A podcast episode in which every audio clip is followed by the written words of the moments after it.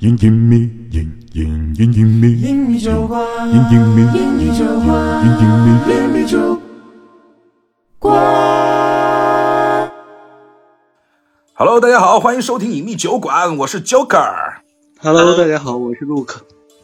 啊，今天就是大家也听到了非常特殊的一期节目啊，然后呢，这个需要也要跟大家打一个招呼啊。这一期节目，如果大家感觉在音质上呢有点复古，为什么说复古呢？它像极了我们刚开始那十几期节目，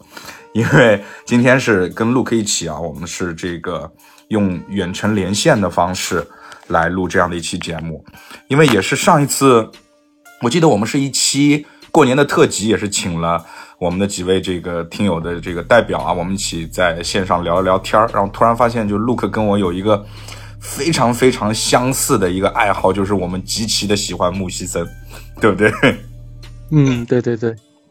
所以说呢，当时其实我就说了，我说我一定要约一下 Luke，但是很可惜，我最近没有去这个西安的计划，所以没有办法跟你面对面的聊。但是无论如何无所谓啊，我们在线上来一次这样的聊天，因为我一直很纠结于我之前录的那期木西森，我个人觉得。就是他就算是录完了，但是没录好，因为我一直觉得我把木西森，因为当时的情况是，呃，洋洋、David 和卓林他们其实都没有打过木西森，我就相当于把木西森所有的故事给他们讲了一遍，但其实光讲故事，我们真的没有办法太好的去感受到我心中的木西森在当时给我带来的那种怎么说呢，推理的震撼吧。因为我觉得木西森是一个故事很简单，但是细节非常复杂的一个本。如果我们就是以单人，就是没有人配合你的情况下，单人的情况下进行一个线上的播讲的话，很难把所有的细节很好的传递给大家，所以可能导致你觉得那期讲的不是很到位。对的，对对对，所以，所以今天我就一定，因为我我我觉得就是，木西森在我的心中就是真的是排名前三的剧本杀。我觉得他在当时无论从每一个方面给我带来的真的是那种震撼的感觉，所以我就不能就是把那一期来作为我心中的木西森的那一期。所以今天很特地的就是跟 Luke 其实约了有半个月了，然后说因为我们俩彼此都 有点忙，然后一定要确认一个时间，我们两个再把木西森重录一次。所以这一次就是我们的再起木西森之旅。哈哈哈对，好，那么其实呢，上次其实我记得我开始的时候，我就直接是从人物开始了。然后呢，他们叫什么名字？这些名字呢，我当时其实也说了一些我自己对于日本文化的一些理解，包括他们的一些呃姓啊、阅读啊、天照啊，包括什么明治啊这些姓，其实在日本都是大有由来的姓啊。各位如果对这些信息有兴趣的话，可以去听我们上一次的节目。那这一次呢，我觉得我们的这个聊天的这个起始点呢，从它的发行商开始啊。其实呢，就是说我们去寻根溯源啊，木西森它来自于一个叫西安蛛丝马迹的一个发行商。这个发行商其实不是一个特别高产的一个发行商，但是它发行的东西，我仔细的查了一下，很有意思哦。Look，你可能也没有太知道，就是说蛛丝马迹到底发过哪一些本吧？对对对，虽然说他和我在一个城市，但是我对这个发行确实不太了解。对的，然后呢，其实简单介绍一下西安蛛丝马迹啊。西安蛛丝马迹很有意思啊。西安蛛丝马迹它有两个老板啊，一个老板叫高威，一个老板叫家巧。然后呢，是由这两位来共同创立的这样的一家这个发行商。然后呃，他们呢，其实怎么讲呢？就是说。这一家发行商有两个所谓的叫主主咖，他们有百分之九十的剧本都是由这两位来写的，一位就是家巧，而家巧就是我们木西森的作者，另外一位呢叫树大招风，啊，然后呢，他们同他们发过一些什么样的本呢？哎，我查了一下那个迷圈啊，在他们发的本当中啊，这个评分最高的迷圈评分八点七，有一个本叫日日是好日。日日是好日，我不知道你听说过这个本没有，我也没有听说过，但评分超级高，八点七，我的天呐，是一个呈现本，对，作者是这个名字就不是硬核本，所以我估计我没有听打过。我也没有打过，因为你跟你还跟我一样，就是自动把那个情感本给过滤了。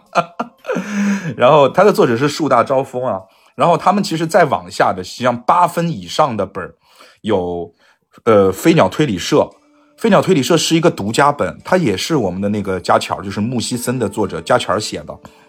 然后他还有另外一个独家本，叫利兹波顿拿起斧头，哎，这个名字很有意思。还有他们还发过一个，其实在前段时间还蛮红的本，叫逃脱艺术家。逃脱艺术家那也是他们他们发的。然后包括他们的树大招风，其实还是一个蛮高产的这样的一个作者，他还写过什么欢迎来到万事屋，这个其实我们的耳朵里面还有点熟。黑色党徒在我们的节目当中也录过，也是树大招风写的。风中有朵雨雨做的云啊，也是树大招风写的。然后，呃，而我们的家巧呢，在当中其实写了包括我们这个熟知的，就是今天我们要讲的木西森之戏，还写了我刚才说的啊，飞鸟推理社，写了沉默的羔羊，写了恒河部落，写了夜尽天明。但其实我们说实话啊，出名的好像也就是木西森。而且啊，就是说我在网上翻资料，我发现家巧是一个非常特别的作者，因为他好像已经隐退了，他在很早很早以前就隐退了，他应该在两三年以前就已经开始不写本了，就是出道即巅峰，然后接下去就没怎么写。而且家巧很不可思议的，她应该百分之九十是个姑娘。听名字很像，对，就是我很难想象，就是木西森这样的一个邦邦硬的本出自于一个女生之手，而且她她是一个挺年轻的姑娘哦。然后听说是现在为什么不写，是因为呃去深造了，好像在念博士还是怎么说？所以我不知道对不对啊？那但我我也不知道佳乔老师能不能听到我们的节目啊？如果佳佳如果佳乔老师你能够听到我们的节目，请在我们的节目下方给我们评论。所以呢，就是说，呃，西安蛛丝马迹还是一家我们觉得就是说很有自己风格的，而且也是发了一些挺有意思的本儿。但是呢，的确数量并不是很多。包括我们之前哦，还有很有意思，我们之前说过一个高家大院也是西安蛛丝马迹发的。嗯，对，对的。然后呢，刚才 Look 其实说了，就是说木西森之戏啊，它并不是一个怎么讲呢，剧情特别复杂的。但这一点，我个人倒觉得我不太认可这一点啊。就是说我个人倒反而觉得木西森，就是因为对于木西森来讲，它其实有两部分组成的，一部分是过去的故事。它是一个还原的一个部分，相当于是还原的部那个部分，还有一个是所谓的现在实时发生的凶案。因为，呃，对于木西森整个故事的开始，其实就是这七个人来到了木西神社，那么在木西森的诱导下啊，开始了一场杀戮的游戏。这是木西森的一个开篇，我们所来到的这样的一个地方。但是这些人为什么会来到这个木西神社呢？是因为过去他们共同经历了一个事件，这个事件就是在木西宗当中所写到的木偶连环杀人事件，对不对？那其实我个人觉得，就是说木西森好的一点，我想跟这个 Look 所聊的第一个话题是什么呢？是我觉得他的故事当中啊，就是说我们现在去把木西森，就是好和坏，我们肯定要有对比嘛。就是我相信在你心中也有一个对木西森好的这样的一个地方。那我先说一下我对于我来做一个引子吧，我来说一下在第一个部分，就是说过去的故事，这一个所谓的叫呃这个这个这个这个呃木呃木偶连环杀人事件的这样的一个故事，我认为它的精彩的点在哪里？首先一点非常非常重要的是，我们把它进行一个对比，把这个故事和我们现在慢慢慢慢，因为现在我们在推理本里面，推理啊，它是一个大范畴，慢慢慢慢的，我们好像现在百分之七八十甚至百分之八九十的本，它对于头凶这件事情已经不那么重要了，它慢慢的开始倾向于还原整个故事，也就是我们现在所谓的叫还原本，但是还原本呢，它一般来讲，可能在这个。百分之七八十的还原本当中呢，又有百分之七八十的还原本，它的核心轨迹呢，会给你放在所谓的叫叙述型轨迹上面，就是阅读理解，看你能不能理解他所说的东西，然后通过你的阅读理解，然后再去开你的脑洞，来把整个故事连在一起，把所有的拼图拼凑在一起。但是我觉得木西森在每个人物线里面，你会发现木西森里面的，在过去的这个木偶连环杀人案当中啊，他第一牵涉到了场上的七名主角。也牵涉到了若干的 NPC，比如说大冢蝶、误导公民、醍醐行一、呃不破萧二、贺茂才三、巴拉巴拉等等等等，大木贵和等等，就是这一连串的人，每个人之间都有一些相互交织的故事和关系，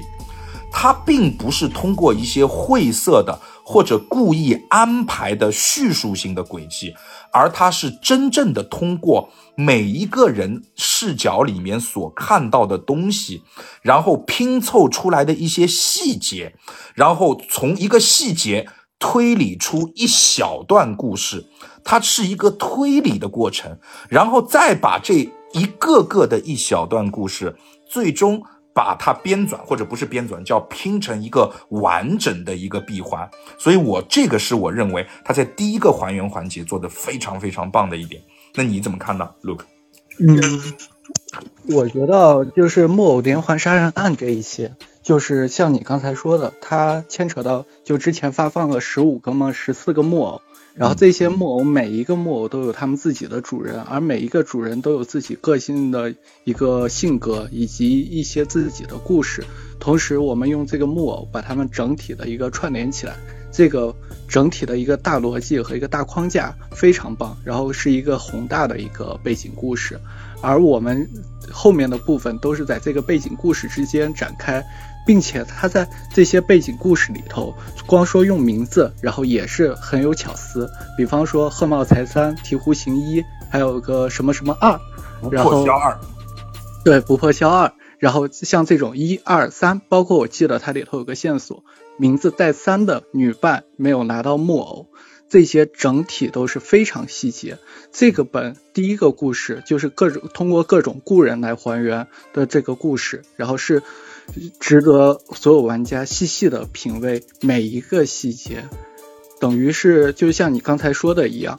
嗯，我们现在的本儿就通过阅读理解也好，什么也好，就是我觉得那种做题本。那种本儿来说，它可能就是一个很小的一个篇幅，我们就在一个很小的圈子里头绕不出去。而木西森是给了你一个很大的一个范围，我们在这个大的范围像一个开放世界一样自由探索。我们每一次去听、去回顾刚才听到的故事，总能有一些新发现。这个是我觉得木偶连环杀人案一个又宏大又严谨的一个整体的一个过程。作为一个背景故事，这个是我在其他的一个剧本杀里头没有看到过的。对的，对的，因为怎么说呢？就是说，呃，他就是这是一些老的剧本杀里面经常用到的一些套路，就是场上每一个人在过去多少都有他自己不愿意面对的一段。所谓的黑历史，而这段黑历史又导致了现在他们目前正在发生的这一系列可怕的事件的成因，它会有一个因和果之间的这样的一个联系，而形成木西森当中的这个因，其实，但我我们在打完整个本之后，我们会发现木西森之戏这个本在最终啊，就是我们全部打完之后，它最终的那个部分其实是又回到了那个因。把因引到了另外一个果，但是在当中那个部分呢，是告诉你你的因会形成一个恶果，但是到最后它会有一个，呃，所谓的叫温情吧，说这个因它如果没有这样的话，它的善果会是什么样子的？而且我觉得它很棒的一点是在哪里呢？是在于其实每一个人在过去所发生的那些不好的事情，他。究其原因，就是我们就就是我刚才一直在讲的究其因，它的因在哪里？都是那些人心里的一些所谓的阴暗面所导致的一些不堪的后果。其实我们来简简单讲一讲，简单讲一讲场上的这些人，我们再回顾一下穆西森大概的一些故事。那么这次我们可能就要把人和人之间，因为我记得我上次讲的时候是一个平铺直叙的，根据我们遇到的那些故人一个一个来，然后铺开故事。那么这次我们简单一点，简单一点，我们看看他们当中的这些爱恨情仇到底是什么样子的。我们先说场上的第一个角色，他叫不破秋波。是个女的，然后呢，其实啊，他是可可以从一些细节里面，其实他一开始没有告诉你任何东西，而且她是一个需要你去隐藏线索的本。这个也是我们在现在很多时候就会感觉这个尺度，作者这个尺度很难去把握，而导致现在会有那种所谓的坦白局。就现在的还原本全是坦白局，你不需要隐瞒什么东西，因为你一旦隐瞒，就作者会。他很难去把控到这个事儿，你能不能瞒住？你万一瞒住了之后，会不会对整个游戏都形成很大的影响？这样的一种迷思，所以导致现在的作者去写一些所谓的硬核还原的时候，他就喜欢把这些本，要不咱们就写成坦白局算了，我不需要你去瞒任何东西，大家做好自己的阅读理解，然后来一起做题。但是啊，木木西森他不一样。他其实每个人都需要隐瞒自那自己的东西，比如说不呃那个不破秋波，我们的不破秋波其实跟场上的另外一个角色就是我们的明智春光啊，他是兄妹，他是亲兄妹，但是。那么这个就是传统的，因为我在这里，我们会一个个抛出它当中用到的一些轨迹。其实木西森之系真的是极限在你能够看到的所有的轨迹类型，真的是都放在一起了。它没有所谓的叫核心轨迹，它是有无数个不同的可以激起一个硬核推理玩家的这种兴奋点的轨迹集合在一起，就成为了整个木西森之那那个之系。第一个，那么当然就是说，我们肉眼可以看到的就是名字轨迹，这也是日式本当中经常会用的，就是说我我们本来就已经分不清四个字的名字了，他还要跟我们搞谁是谁的谁，谁是谁的谁，因为在日本，对吧？女人嫁人了之后要换一个姓，所以其实，哎，不破秋波和我们场上另外一个玩家明治春光、明治警官啊，他们是亲兄妹。但不破秋波的心魔是什么呢？他的心魔是不破秋波是一个极度恋兄的一个呢一一个女人，她对于自己的这个兄长啊有一种病态的这种迷恋，所以导致什么呢？所以导致不破秋波虽然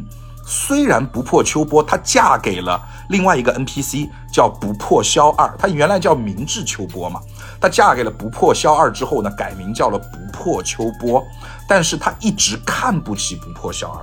她一直把不破萧二跟她这个阴暗、一这这个阴伟的这个哥哥明智春光去做比较，所以她一直看不起这个不破萧二。那么她看不起不破萧二呢，就导致我们的不破萧二，就呃，他一定要去向他的老婆。去证明我是一个有用的男人啊，我是一个这个这个值得被你看得起的男人，所以说就引出了我们的不破萧二去找到，因为当当中你会发现很多很多的事情，他到当中会连接到一个人，这个人就是我们场上的一个叫安倍侦探的一个角色。安倍侦探后来呢，我们也知道安倍侦探是一个呃假侦探，也是一个假的阴阳师吧。哎，然后而而且哎，这个哎，Look，我这里要问一下你了，就是说说到这一点，我们简单插一个小东西。呃，木西森之系其实是我第一个听说过的，也是第一个玩到的一个，就是所谓的六人七人都可以开，然后当中会放一个侦探角色的，这应该也是你打过的第一个这样的本吧？嗯，其实我打死幻的时间比这个长，死幻也有一个叫安培的，好像也是可以。不开他，呃，对他后来叫安倍了，嗯。那个。啊，对，在第一个本当中他是那个什么门面人嘛，但是死幻是在他后面嘛，所以那个时候就觉得不不那么惊讶了。当时我是觉得蛮惊讶的。嗯，我是先打的死幻，所以遇到木西森的时候，差不多也就懂了这个套路。对，懂了。反正死活不拿这个可选的角色。是的，反正我在木西森之前。因为我的我我我我相当于是顺着年代顺序打的，所以说我在木西森之前的确没有打到过这样的本，所以说这个也是木西森，我觉得咱们就姑且说说它是一个呃首创吧，就是首创了说一个剧本当中其实是可以放一个所谓的摇摆位，那么这样的话，我觉得从商从商业上来讲，它也是一个非常棒的一个一个一个一个主意。好，我们回到我们的故事，所以说呢，我们的不破萧二呢，就去找到了我们的安倍侦探，就问他说：“我如何在我们的我的媳妇儿面前去体现出我的 man power，是吧？” 然后呢，这个我们的这个假侦探和假阴阳师就给他出了一个馊馊馊呃馊主意啊。然后让他让他穿穿黑色的和服，然后拿着一个木偶跟我们的这个不破秋波去行房，然后不破秋波一看他那个鸟样都吓死了，然后直接就把她老公干掉了，因为她会觉得她的老公的这种性癖很奇怪嘛，所以说这个她就她就会怎么讲呢？就是说会觉得。就就就是有问题，导致她其实最终其实是杀死了她自己的老公，在惊恐之下，她杀死了自己的老公，因为觉得她老公怎么一下子这么变态，是不是要伤害自己，或者是怎么样的？而且不破鸠波不仅是因为这件事情杀死了他们的老公，而且他还给我们的薰子下毒了。薰子是谁呢？薰子就是明治薰子，是明治春光的老婆。因为他喜欢明治春光啊，他喜欢他哥哥啊，他喜欢他哥哥，他势必就不喜欢他哥哥的老婆啊，所以说他假借说，哎，我给你的是好的药，就是因为他推荐给薰子说，哎呀，你看我这儿有一个药特别棒，是吧？你试一下，对身体都很好，就是很绿茶的这个样子。然后薰子还信了，你知道吗？薰子说啊，谢谢你啊，这个妹妹真好。哪知道啊，那个药是会让薰子产生抑郁症的一种药，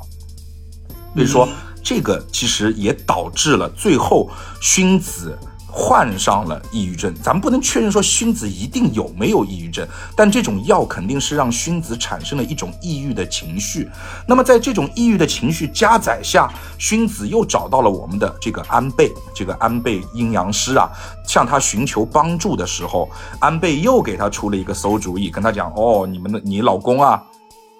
这个明治春光啊，最近在调查这个所谓的木木西森的这个木偶的连环杀人案啊，啊，这个事情调查不得哦，会遭报应的。薰子呢就一直去劝我们的明治说啊，你不要调查了，干嘛？然后呢，明治不听。那么在这种终日的惶惶不安之下，薰子其实到最后是服毒自杀了。那么在这个里面呢，其实明治春光也有问题，就是明治春光的心魔是什么？明治春光的心魔那就是不顾家庭。他是一个满脑子只有事业的人，满脑子只有事业，就是他觉得家庭不重要。对我来讲，最重要的就那就是查查案。但是当他回家之后，发现他的老婆明治薰子挂了，服毒自杀了，而且还导致了他的女儿小文月，因为他长期不在家嘛，小文月年纪又非常的小。当他的老婆就是小文月的妈妈自杀之后，把小文月一个月一个人带在家里。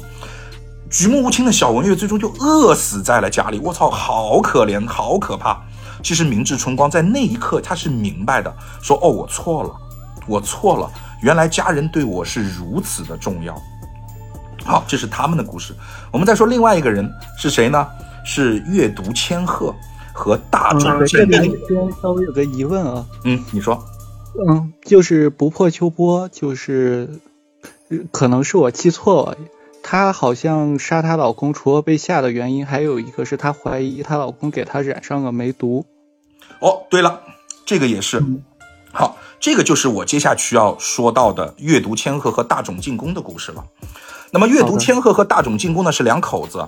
是两口子。哎，好像是呃小媳妇儿吧？阅读千鹤是大冢进攻的小小媳妇儿吗？你记得吗？嗯。好像不是他们俩，我记得是没什么关系。哎，阅读千鹤是大冢进攻的媳妇儿啊。啊，这块可以剪辑吗？没关系，不用剪辑，我们就是一镜到底。对，阅读千鹤是大冢进攻的媳妇儿。如果我没记错的话，她应该是第二个媳妇儿，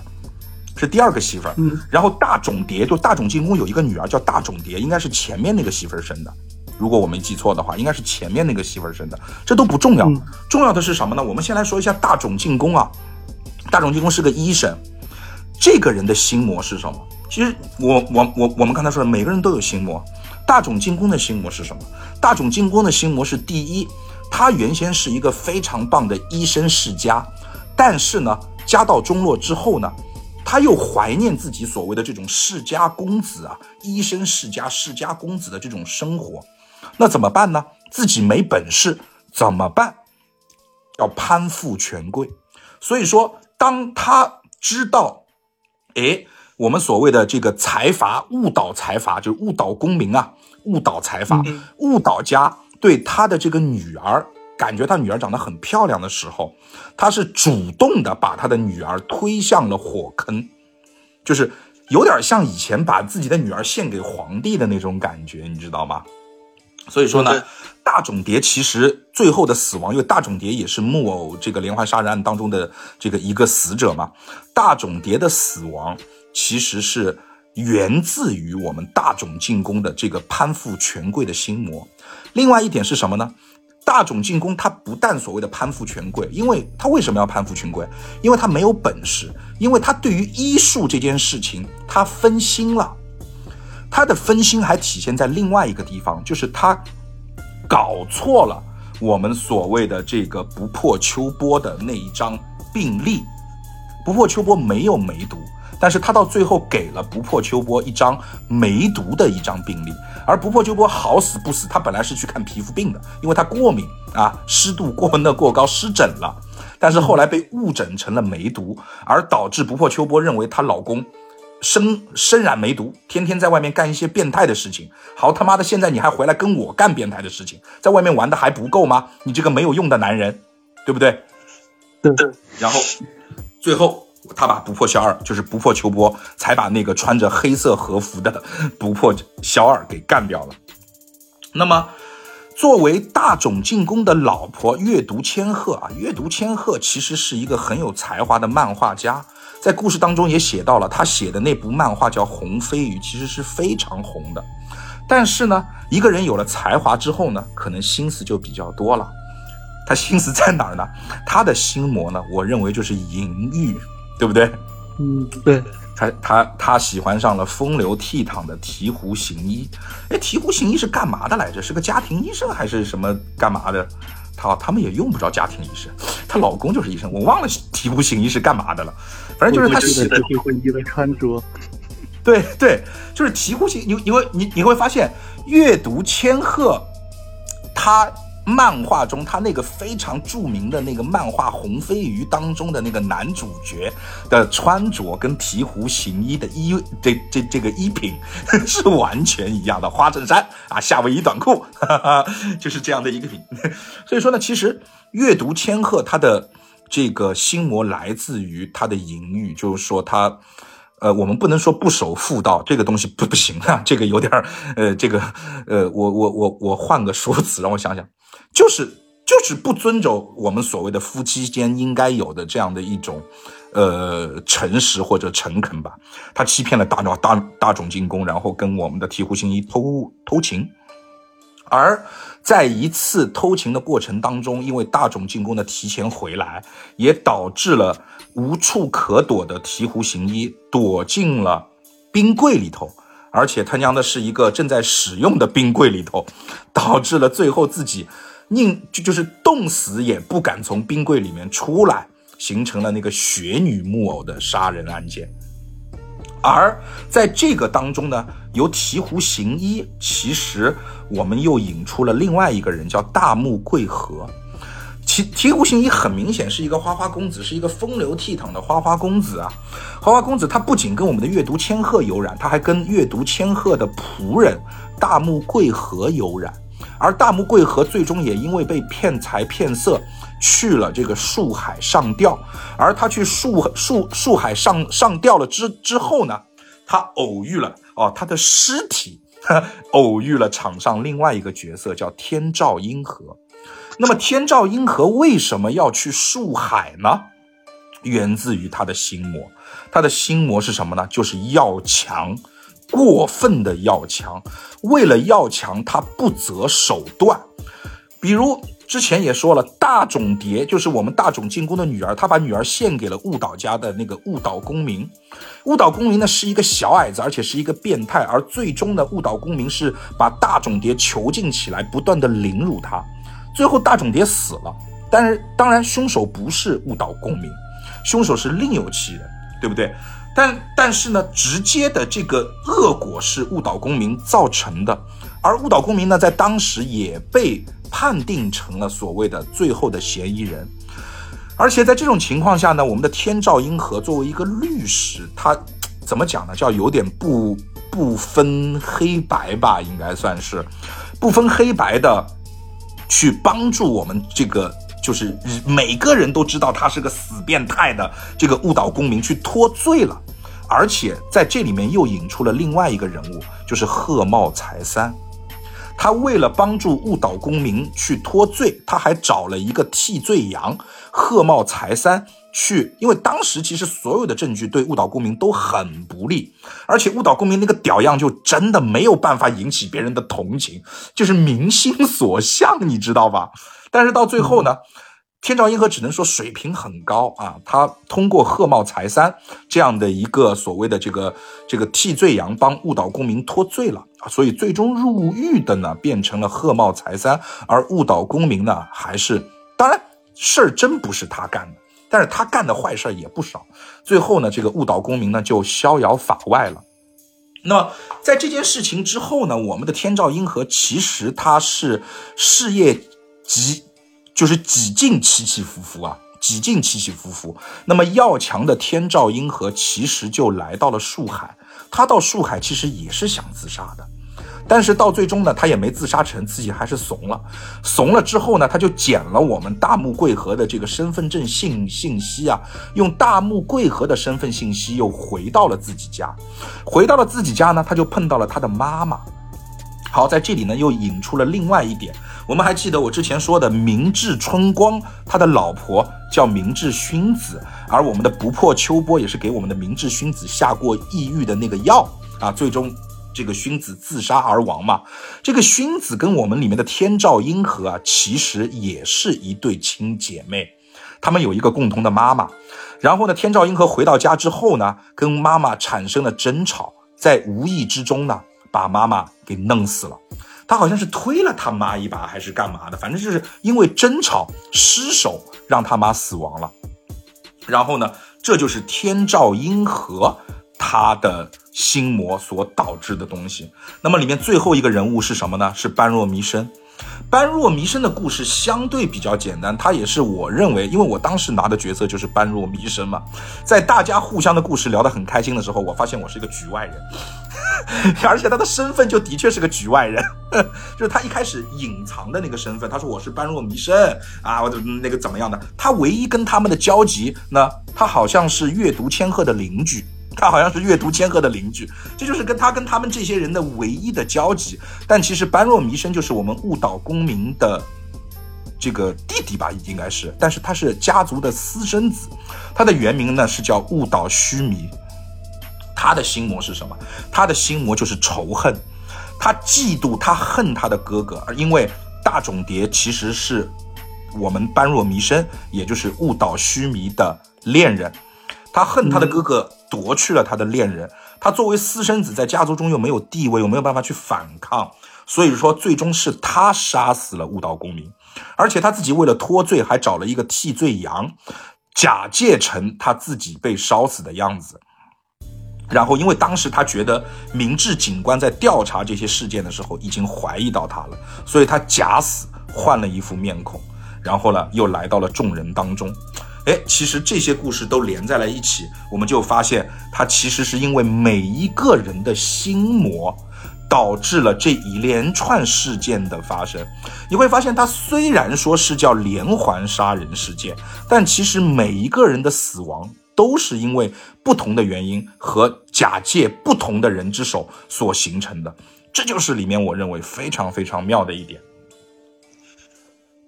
然后同时呢，就是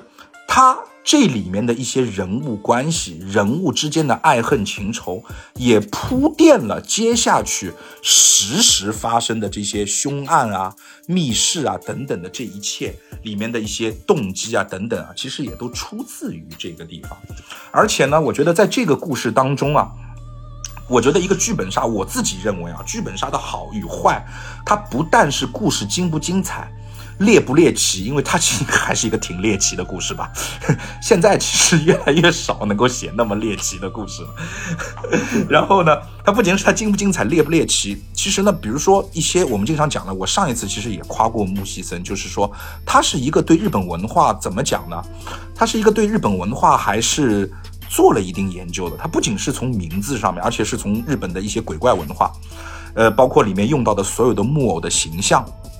呃，木偶的这些形象，然后去影射到的人物死亡的状态等等的，都假借了很多很有意思的日本文化，去深抠一下的话，很很有会也也会很有意思。这个呢，我们在上一期讲木西森的节目当中呢，其实也讲到了里面的一些，包括什么土蜘蛛啊、裂口女啊、什么地狱财夫啊，就这一些等等等等这一些木偶，他们的这个原始形象，在日本的这个神话那当中，它是一个什么样的一个东西？哎，然后呃，你对日本文化你觉得就是怎么样？你是比较喜欢这一些这个神神鬼鬼的东西吗？嗯，其实是我对日本文化还是比较喜欢的。我之前也就是咱还是从木西森这个本开始聊吧。就是在我看来，日式本，然后可能分到三级，第一级就是我们把名字换成日式的，剩下的。剧情什么的，你放在就像你们上一期说的，放在美国、放在中国、放在哪儿都能做得到。第二层呢，就是其实我觉得，就是木西森这一点就做得非常好，我们文化内涵的一些神话故事。包括我们的一些整体的一些历史故事，我们融入到我们剧本里头，让我们一看就知道啊，这是一个属于日本的国家，不可能发生在美国或者是中国。嗯，然后第三点呢，是我觉得木西森做的更深处的一些东西，因为我之前也说过，我和那个一个在日本待过十年的朋友聊过，就是日本人的性格。其实是和中国人，虽然说咱们都是一个儒家的一个大文化圈，同处于东亚的一个文化圈，嗯，但是呢，日本人的性格和中国人是有一个比较鲜明的一个区别，就是日本人，其实这个直接说可能说的不是太好，我就举个例子，比方说咱中国有一个人。因为各种各样的问题，然后可能摔倒在路边了，或者晕倒在路边了。我相信在大部分的地方，然后总不管时间长短，总会有一个人去说：“哎，你有没有事儿呀？我要不然我扶你吧。”虽然说有我们有很多不服老奶奶的段子，但实际上真遇到这个事儿的时候，我们是，我们还是会帮忙的。但是这件事儿如果发生在日本，我不能说绝对。就像我朋友当时跟我说，不敢说绝对，但是大部分人走过路过，连看都不会看他一眼。然后其中是有两个点，第一个点就是日本人会觉得，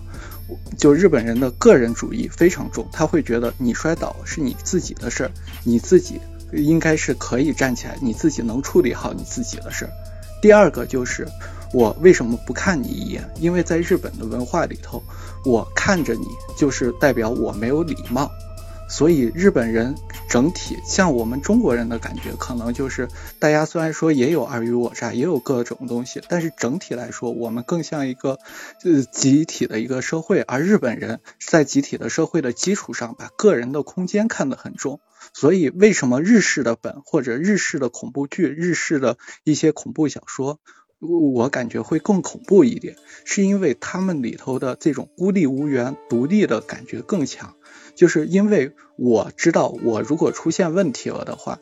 旁边的人不一定会来主动的帮我，哪怕在我明确的发出求救信号之后，他们可能也只是表面上的来看我，内心里头不并不一定担心我的死活。而布西僧这一点，就是像你前面说的，每一个人都有自己的心魔，而自己的心魔就存在于自己的个人空间，这个个人空间是一个绝对隐秘的一个地方。然后所有的人，然后都是要把自己的心魔藏好，而且更凸显了这个孤立无援的一个感觉，就是感觉我一个人来打这个本儿，其他六个人都是想要谋害我，嗯，所以，所以我们很难像其他的一些本儿，你呃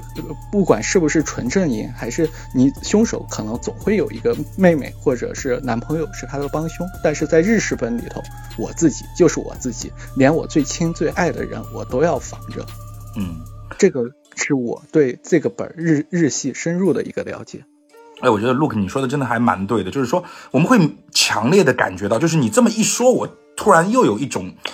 就是这种这种感觉又浮现上来，就是真的就是像你说的这个样子，就他们每一个人。就是这一场还原的故事当中发生的木偶连环杀人事件，都源自于这些压抑在心中的心魔。其实我们换个角度上来讲的话，就是这些事儿，如果我们大家坐在一起唠唠，是能唠明白的。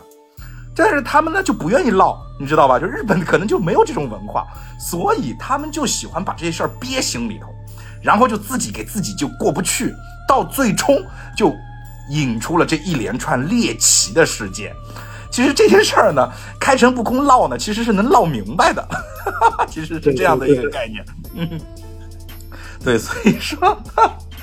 对，所以就很有意思，就是说他会发现，就是说整个的一个原先的这些故事穿插在一起，每个人的故事当中都有一些别人的视角，也有一些自己需要隐瞒的事情。我觉得木西森这个就是我像我之前说的那样，他的度掌握的非常好，他的度没有在于，因为他的自己的本儿和线索，那他所谓的线索就是那就是因为他第一个环节会遇见故人嘛，就遇见这些死亡的人。这些死亡的人会或多或少的提供一些线索，而这些线索到最终也会让一些人没有办法。你除非你就是闭本编嘛，你闭本编，你还需要去跟这些人说的话能够编得到一起，也挺难。所以说，一般来讲啊，一般来讲，到一些实锤拍在你身上的时候，你也编不下去了。而且它是这样的，就是说，推理游戏它的乐趣就在于，你你管你编，我可以选择不信。因为所有的证据都证明这件事情是这样的，你无论把它说成什么样子都没有用，因为那是你说的，我相信证据，其实就是这样的一个东西。所以说，木西森他在这一点上，我认为他的度，在我看来，他为什么是神作，就是他是在我打过所有的剧本杀当中，这个尺度掌握的最好的，就是介于那种。能破案又不能破案，编了以后又会增增加点难度，但是到最终其实是靠你随便怎么编，我是靠推理能够把这个事情推出来的，这样的一个阶段。那么好，过了这个所谓的叫这个木偶连环杀人案，我们再来说说啊，这个本当中有一个非常非常重要的一个人物，就是木西森，对吧？而且我真的觉得那句台词写的太棒了。吾乃高僧大名，远方之国一知无名。哇，那个气氛，那个氛围感太棒了！一个手持木偶的一个枯槁的一个僧人，把大家引入到了这个所谓的神社当中。他告诉大家：“我制作了一批木偶，你们都已经拿到了。”这个就是这个本当中玄幻的部分了。它不是一个本格本，它不是一个纯粹的本格本，它当中是有着大量的玄幻的。就是我很我很吃这一套。其实我说实话，就是之前那个谁，啊呃，这个这个小九他推荐了那个叫什么，那叫什么本来着？呃，北原千叶，北原千叶啊，北原千叶是一个纯纯的本格，发生在身边的故事哈，就这样的纯纯的本格，日式本格，呃，的确很棒，的确很棒。然后呢，那天也是跟那个蒙奎林他们在在，在这个北京，我们一起打了了这个本，打下来以后很舒服，但是我不爽，是因为我觉得它不够刺激，它不够刺激。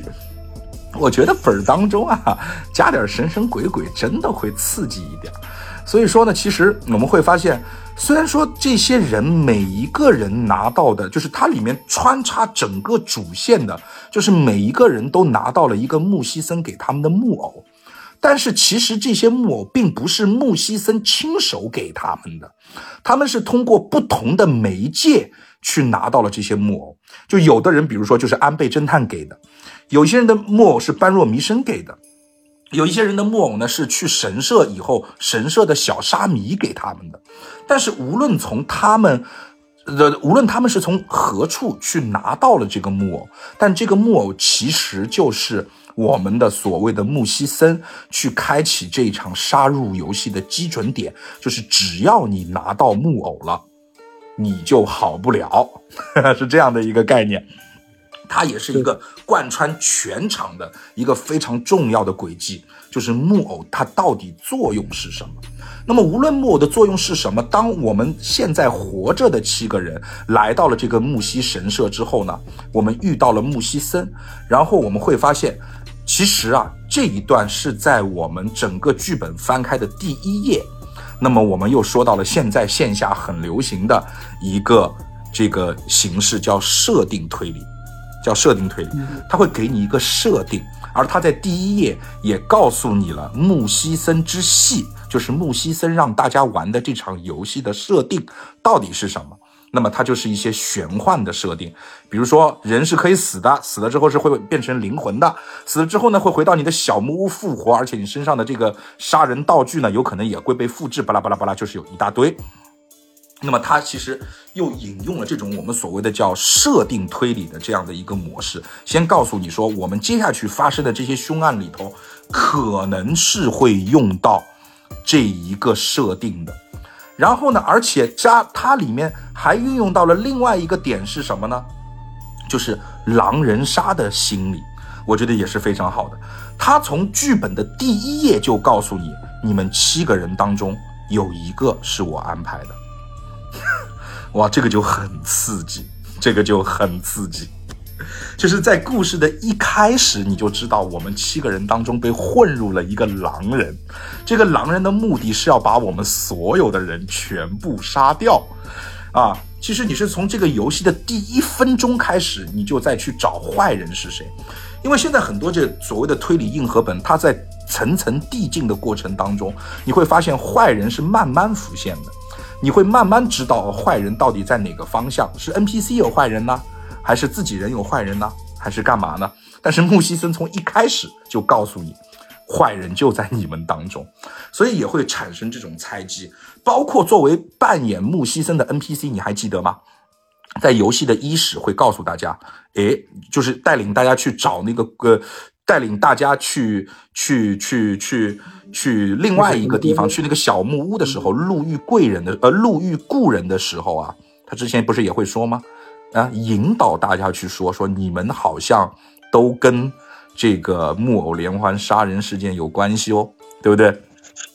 所以说，他其实在游戏的贯穿，木西森都在想要主动的引起场上七名玩家之间的互相猜忌。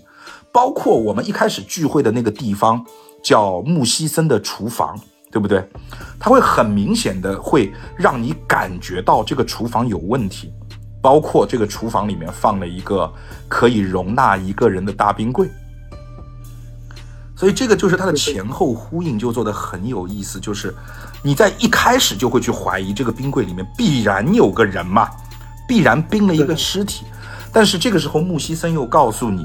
哎。这个冰柜里面没有你们在座任何一个人的尸体，哇，这句话就很让人玩味，你知道吗？很让人玩味。我不知道 Look，你当时听到这句话的时候，你的心情是什么？就是你的那种感受是什么？其实当时我我记得这一点是通过一个线索先给的，然后房子里头有一个容纳一个人的冰箱，就是这个冰箱我们有很多形容词，但是偏偏用的是可以容纳一个人的冰箱，那难免会引导着我们往那个人方向想。同时木西森又告诉我们说没有任何人的尸尸体，所以所以我玩到这儿的时候，OK，那那里头肯定有一具尸体，不是我们的，等着换我们。嗯，是这样子，我当时就已经想到了这一层。是的，就是说，其实他会给你很多种预想，就是他的这种情节铺垫和这种合轨的铺垫的节奏啊，就让人很刺激。就是他一开始就告诉你，我在这个屋子里面有个冰柜，这个冰柜你们不要打开，里面也没有你们的尸体。什么叫没有你们的尸体？而且木西森还说了一句话，我绝对不会骗你们，我木西森是不说谎的。好，在这个时候，其实他暗暗的、暗暗的。他又引出了另外一个轨迹，就是我个人也很喜欢的，就是 NPC 是一个有角色的人，你不仅在和人斗，你还和 NPC 在斗。NPC 说的话到底可不可信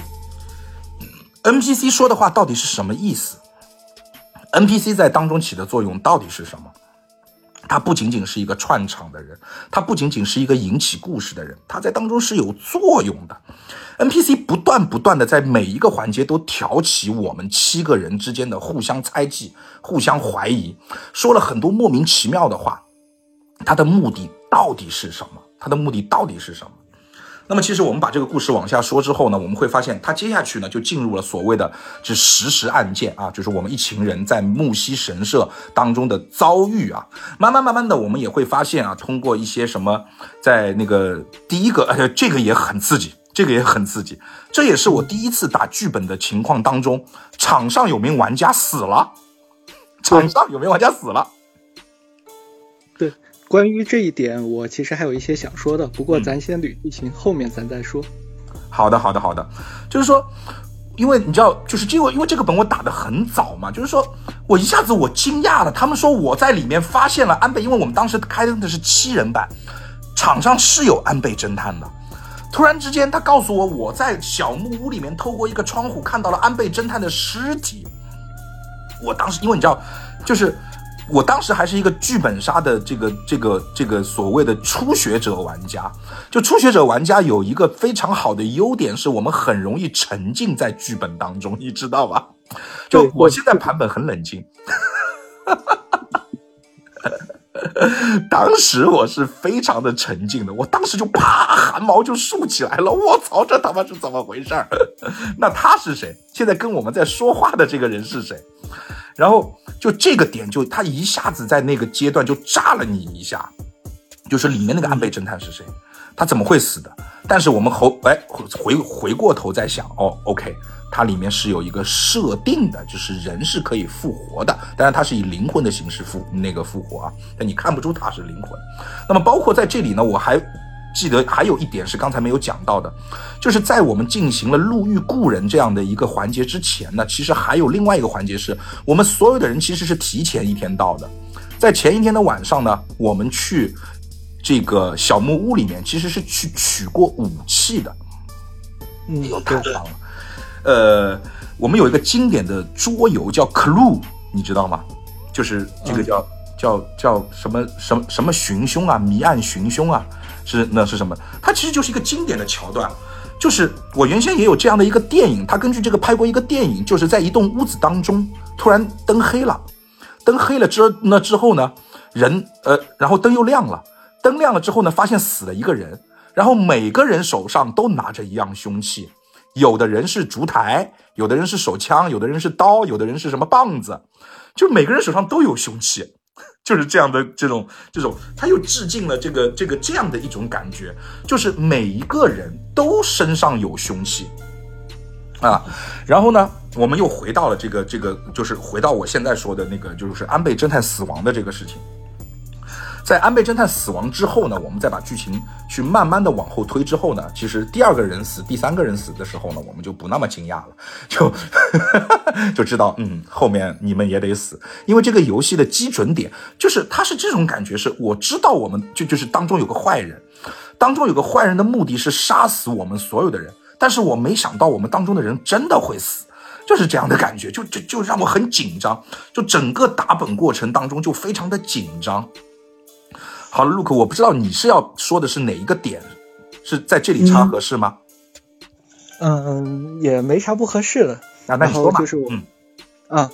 然后就是，其实木西森这个本啊，就像你刚才说的，如果我们都是萌新的时候打本非常沉浸，但是我觉得木西森作为一个硬核本，在我看来硬核本有一个通病，就是它很难让人沉浸在其中，可能这一点比什么情感本，包括利益本什么的差很多。但是硬核本的篇幅又决定了我大部分的一些篇幅我要用在铺设我的河轨或者铺设我的其他细节，我没有过多的笔墨给你沉浸，所以。所以就导致大家可能对于硬核本中的死者想的是啊，虽然说这个死的是我妹，剧情里头的我妹，但是无所谓啊，反正是只是一个死者，或者呃凶对于凶手来说啊，我是不想让你们抓住，或者是我杀掉了几个 NPC，对于我来说就是没有那么有成就感。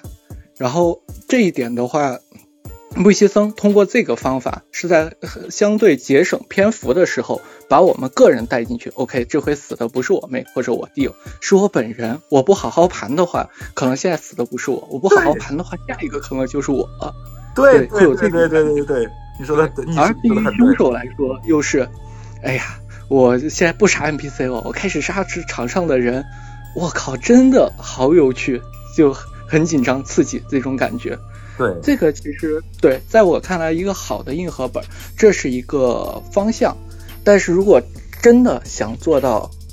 让大家沉浸进来的话，以硬核本的篇幅是不够的。这时候我把自己带入一个写硬核本的玩家，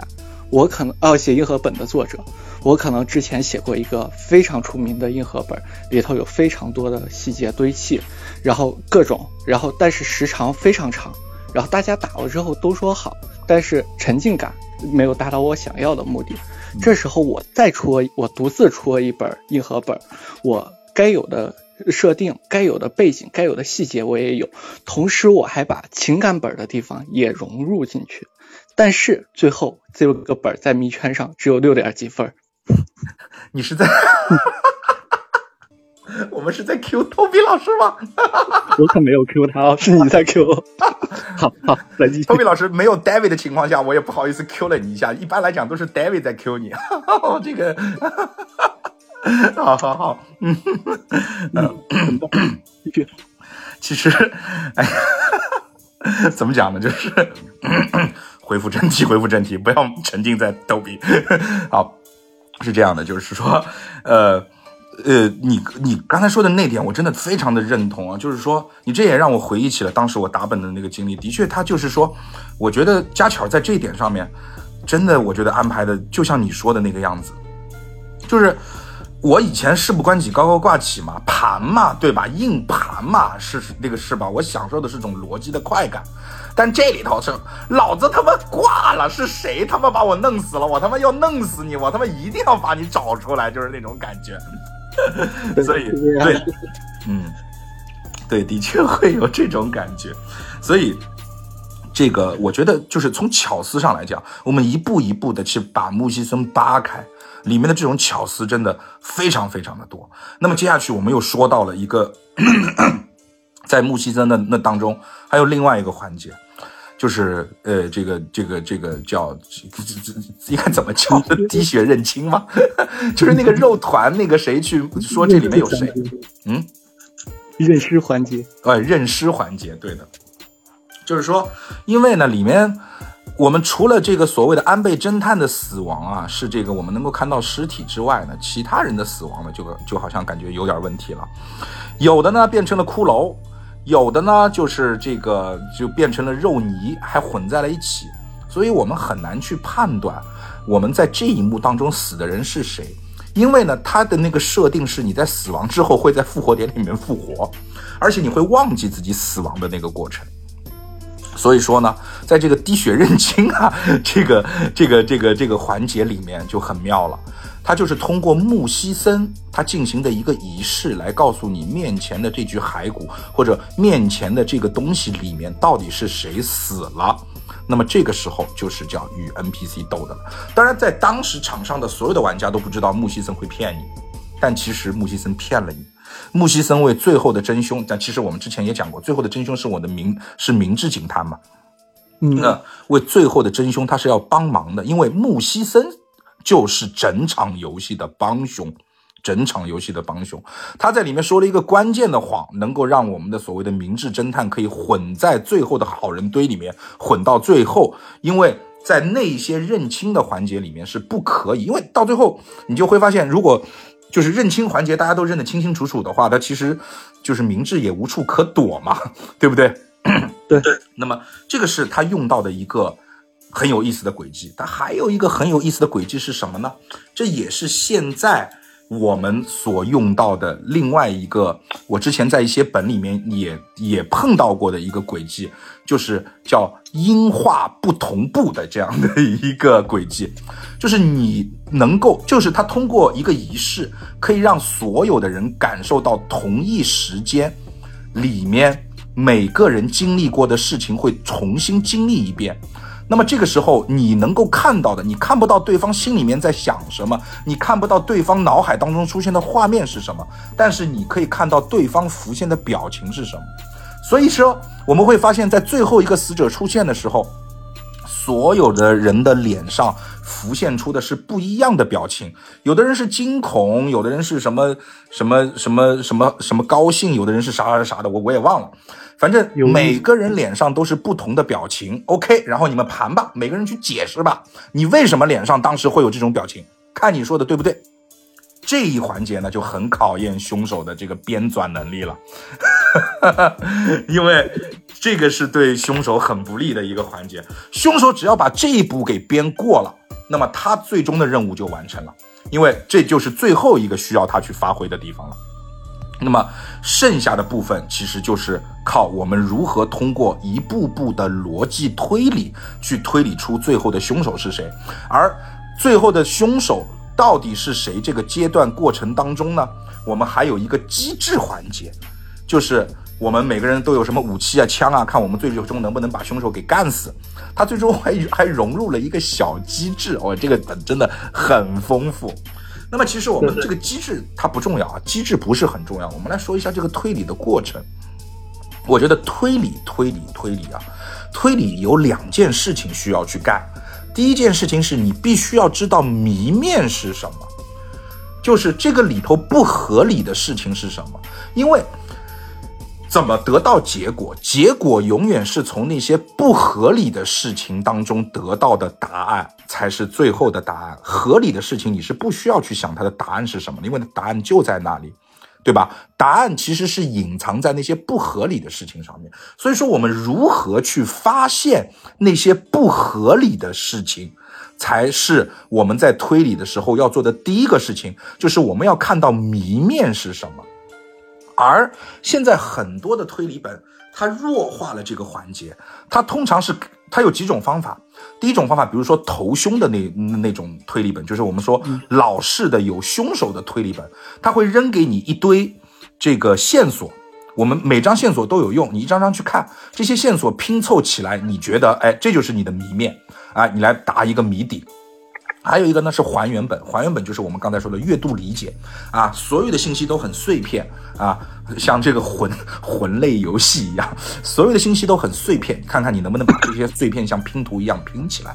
但是木西森就很有意思，木西森他有一个非常艰难的寻找谜面的过程，就到底哪里不合理，就整个故事都结束了啊，好像该死的人都死了，场上好像也没有凶手了啊，好像所有所有人都死光了。所有人都死光了，但是呢，木西森又告诉你，凶手必然活着，你们不可能所有人都死，就当中有一个人没有死，叫你想是谁没有死？这个时候我们就想，这他妈就怪了，是吧？那不合理的事情到底在哪里呢？是有一个人明明他没有死，他却但是已经死了，这不是谜面啊。这个时候我们就要往前倒，所以说木西森他在刚开始其实他铺垫了很多很多的信息，比如说木偶，木偶的意义是什么？到底木偶的意义是什么？那么其实这个还比较简单，我不知道 Look 你当时是在哪个环节发现了这样的一个事情，但是我当时应该是蛮早的，就是木偶就预示他死亡的样子。嗯，这个我也是蛮早的，因为这个整体是确实很简单。对，就是木偶的形象代表了他最后死亡的状态。比如说木偶是一个骸骨木偶，他最终就会是以骸骨的形式去死亡。那当然，其实在这个当中呢，我觉得我在网上看了一些评价，就是说有一些比较负面的对于这个木西森的评价，就在于它里面杀人无方法，就是无逻辑，就是你如何去把他杀死的，他杀死了之后又怎么会变成了骸骨，又怎么会剁成了肉泥，这一些其实都没有讲。他全文被忽略掉了，连凶手自己都不知道他自己是怎么把它变成肉泥的。但其实我觉得这个不不重要，我们可以把木西森的这种神怪背景套上去，就是他只要可能就是心中一念，这这个人就可能就就会死，但是他每隔一段时间才能念一次，有可能是这样，就他不重要，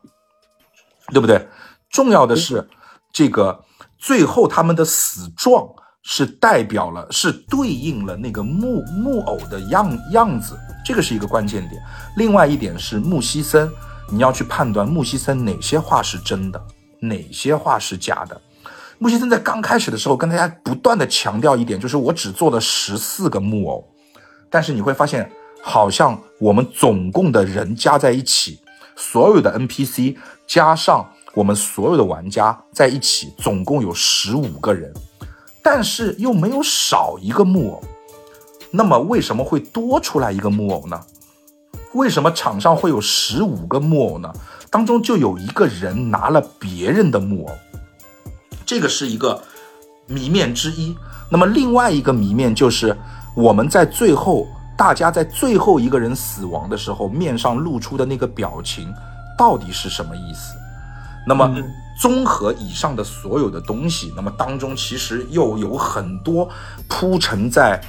因为它这个东西其实难度难度就在于它的细节，我觉得就是 Look，你应该也很同意我的说法，因为我们一再的在谈木西森是一个细节满满的本，它的细节不是给你硬抠的那些细节，而是很润的，在整个过程当中去铺陈一些细节。就比如说我当时拿到的是般若弥生，般若弥生其实是在最后会被成为扛推位的一个角色，但是最后我们又会判断凶手是一个有恐高症的人。这个时候，我当时其实真的是突然灵机一动，我想到了在路遇贵人，在路遇故人的那个环节里面，般若弥生的爱人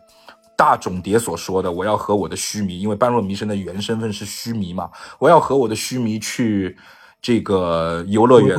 坐摩天轮。哦，那我就可以自自自证呢，我我还可以坐摩天轮呢，对吧？我这我我我我不是一个有恐高症的人啊。”当然，很多玩家会杠啊，那为了爱情嘛，忍嘛，对不对？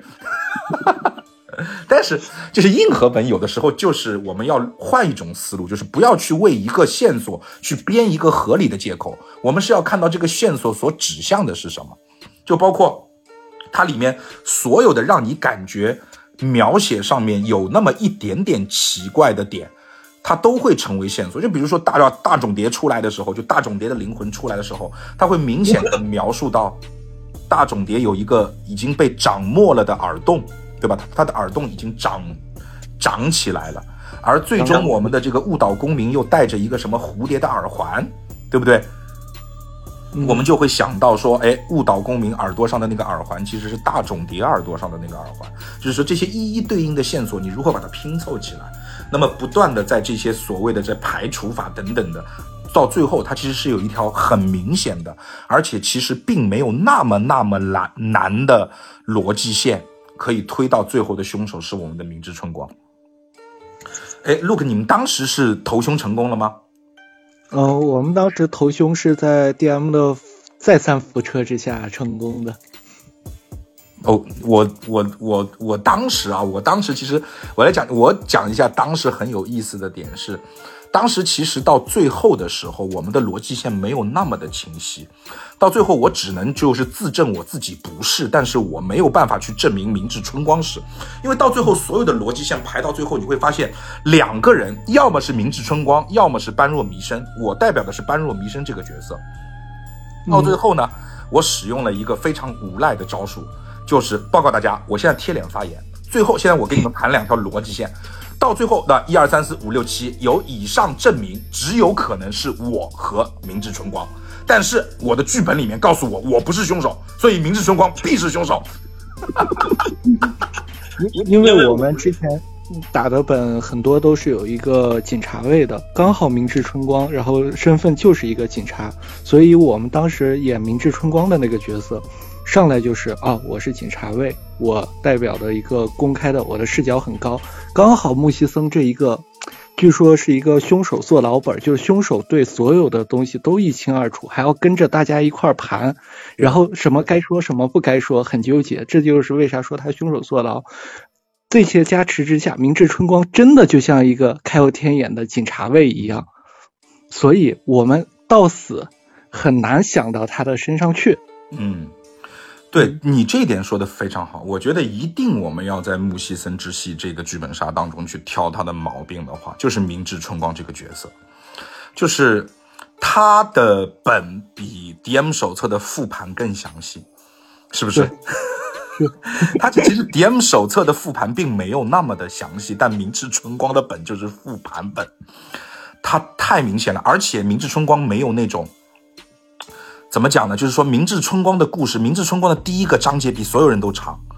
比所有人都复杂，这个就很麻烦，就很考验这个当凶手的玩家，就是你为什么看那么慢，就是这样的一个道理。而且，就是说他其实知道自己要杀谁，一步步会杀掉谁，就是他在第一个章节就知道了整个故事的全貌，后头只是在配合我们演演戏而已。所以明治春光对于戏精玩家来讲，他肯定很爽，他觉得全程在耍你们那种感觉很爽。但是反正我如果觉得我如果拿到明治春光的话，那我就真的是死了。我特别不喜欢这种角色，就上来就这就是上来第一幕这个本打完了，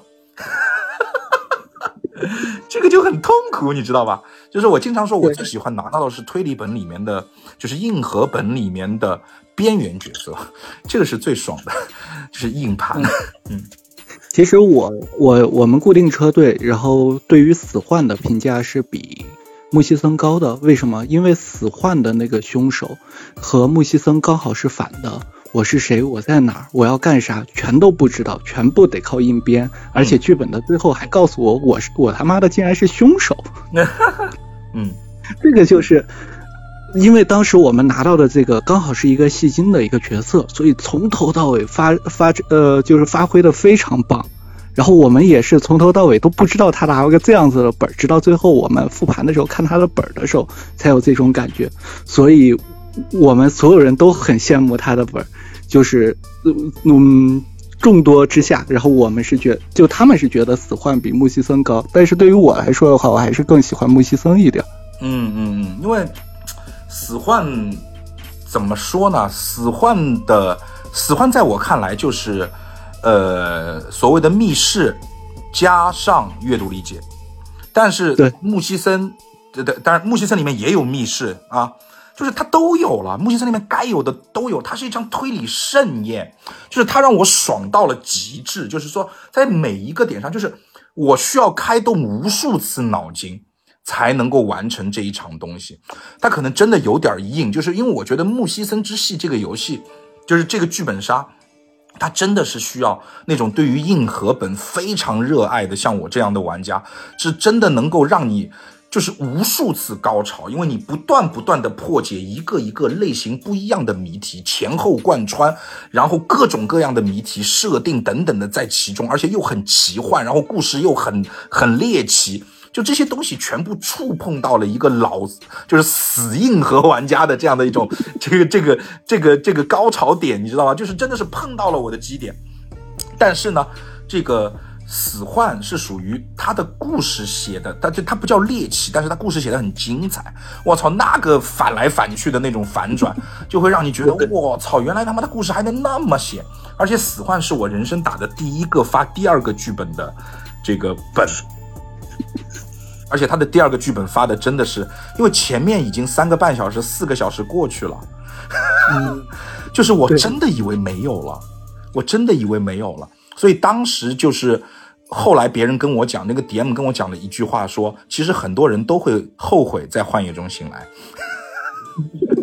我是。深刻的体会到了这一点，就是什么叫后悔在幻夜中醒来，因为他会问你们，你们要不要在幻夜中醒来，都都后悔，太长了，就是他对体力的要求太高了，因为就人动脑子动到一定地步之后，其实真的会摆烂的。我一直说我自己的这个能量只能坚持五个小时，五个小时之后我就不行了。木西森正正好，木西森正合适，所以而且。到最终啊，就是说这个故事的最后的一个终结，当一切都结束的时候，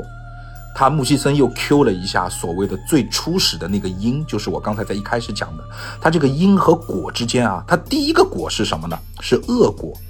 木西森所做的一切是让大家知道，如果你们当时经历了这一切，你们自己无法面对自己的心魔，你们让你们的心魔成为了真正的浮现于世的魔鬼之后。这个故事会是什么样子的？会发生木偶连环杀人事件，会发生我叫你们到木西神社来发生的这一场类似于狼人杀一样的故事，会发生这一切可怕的事情。但是，如果当时你们的选择不是那样子的呢？那么在故事的最后，他就是跟你讲了这样的一个故事：如果不破秋波，你并没有那么。就就是你能够放下你对于你哥哥的那种执念。如果阅读千鹤，你能够拒绝你对于醍醐行医的那种欲望。如果比如说什么天照阴河，你可以不用那么要强，巴巴拉巴拉巴拉等等等等。嗯那其实故事会是怎样的呢？最后其实是一个大团圆的结局，每一个人都是阳光灿烂的一个结局。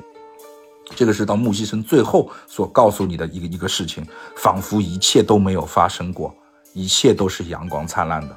其实他这他只是最后的一个收尾，我觉得这一点也非常非常的棒，因为你知道，就是我当时打完以后我很累，就是慕容西森我推完胸之后我高潮过了，我贤者时间了，你知道吧？然后我其实那个结局我就瞄了两眼我就扔掉了，我就说我操什么玩意儿，什么玩意儿，我操！就最后还给你来个大团圆，你他妈这是，但是我说实话，我后来我第二次、第三次去看那些剧本，然后再去重新感受，就是当读小说一样去看每一个人的剧本。因为我当时我后来觉得不过瘾嘛，我就读每一个人的剧本，再静下心来去看它当中的贯穿的时候，我觉得它的最后的结尾还是很妙的。它不是一种利益，它也不是一种情感，它就是扣你这个题。因如果你放下了，那果可能就不是那样了，其实就是那么简单。对，所以最后这一个反转，直接把木西僧从妖僧变成了圣僧。对对，很棒。就是木西森其实不是妖僧，在这之前那个恣意狂放的手持木偶的枯槁的僧人，他其实不是个坏人。在之前，你一直以为是个坏人，而且是一个极其邪恶的人。而且，我觉得木西森之戏是可以一个开成一个演绎成分非常重的一个本，啊，当然当时我我们开的时候还比较简单，就是这样就开了。但是后头我脑补的时候，我其实可以脑补成，如果这个本由我来开，我们其实可以开成一个全演绎本，真的会有一个僧人全程的陪着你们走完这一个精彩的推理游戏。那么对，你会觉得他是一个邪恶的邪恶的大 boss，但其实你到最后你会发现，一切都在穆西森的计划当中，他是个圣僧。对，是这样子。嗯，啊，我觉得真的很开心。我觉得今天我话很多，我觉得 Look 你没有上次话那么就是。上次我们在录节目的时候，觉得你真的是句句是金句。今天，呃，没有没有上次那么多的金句，但是我觉得也很感谢你的一些论点。我觉得你也又从另外一些角度，让我对木西森这个本啊，又有了一些新的认识。我觉得真的很棒，很棒。所以也是啊，第一次正儿八经的跟我们聊一整期的节目啊。呃，我记得林北第一次跟我们聊的时候，也是你这种状态，略显紧张，不过没有关系。主主要是那时候你们还在一块儿，可以互相打眼色什么的。主要现在隔个手机，哇，感真感觉有时候想说话，但又过去了，那就算了。哦不不不，这你要硬插是吧？哦，没有关系、啊，慢慢来。慢慢来，慢慢来，慢慢来。好的，好的，好的，那是也是非常感谢 Luke 今天的时间，我觉得也差不多了。我觉得今天我聊得很爽，虽然说我好像聊的还蛮多，呃，好像就我一个人在聊。然后，嗯，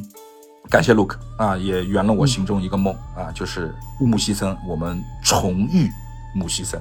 好吗？今天这期节目呢就到此为止，感谢 Look，感谢今天能够有时间再一次听我们这一场木西森的所有的听众。谢谢各位，今天的节目就到此为止，拜拜，拜拜。嗯，啊，非常感谢你，Look，啊，我觉得我今天是把这个事儿给说清楚了。今天是不是爽了一下？其实我也挺爽的，等于我这回是一个 VIP 听众位。行吧，行吧，行吧。哎，我觉得真的是就是下就就是我上次也跟 David 他们在讲，就包括这两期节目，你会发现我们讲的二十二条校校规和这个这个叫什么？这个这个这个这个月光酒馆，我们开始尝试着多去分析，多去说一些感想。而不是纯粹的讲故事，就是一些好的东西啊，我们要多说一些感想。我们接下去也会慢慢的说，有一些特别好的本，我们就不只讲故事了，因为有一些烂本，可能我们就过一些故事，我们把故事改编一下，弄得好玩一点，你们也不用打听，我们讲就算了。但是有一些真的很精彩的本，是需要去抠一些东西，去里面每一个点到底是在哪里，就真正的这种细节和解读。我觉得你今天也是配合我，这是很好的做了一件事情，做了这件事情也是非常感谢你。我今天本来有一句话想说，就是从我第听你们的第一期节目到现在，真的是最肉眼可见的一个成长。就是你们刚开始的时候，一期节目两个小时、三个小时，其实总体来说就是在复盘，给大家复盘一个剧本。但是到现在的呃，到现在的节目，真的是把自己的想法融入其中，副本呃剧本成为了其。其中一个呃一个工具，而更更多的是给大家传递一个剧本杀真正的一个内核，真正的一个你们对于他的想法，这一点我觉得非常棒，也是我现在觉得你们的故事比以前强的多得多的一个点。是的，我们自己也感觉我们在进步，就有的时候我去听我最早的几期节目，我自己 不堪入耳，就那种感觉。嗯，好吧，反正我们也快一百期了，我们以后会越来越好的，也是谢谢你，好吧？也祝你们越来越好。行，那今天就这样，好，谢谢你，拜拜。嗯嗯。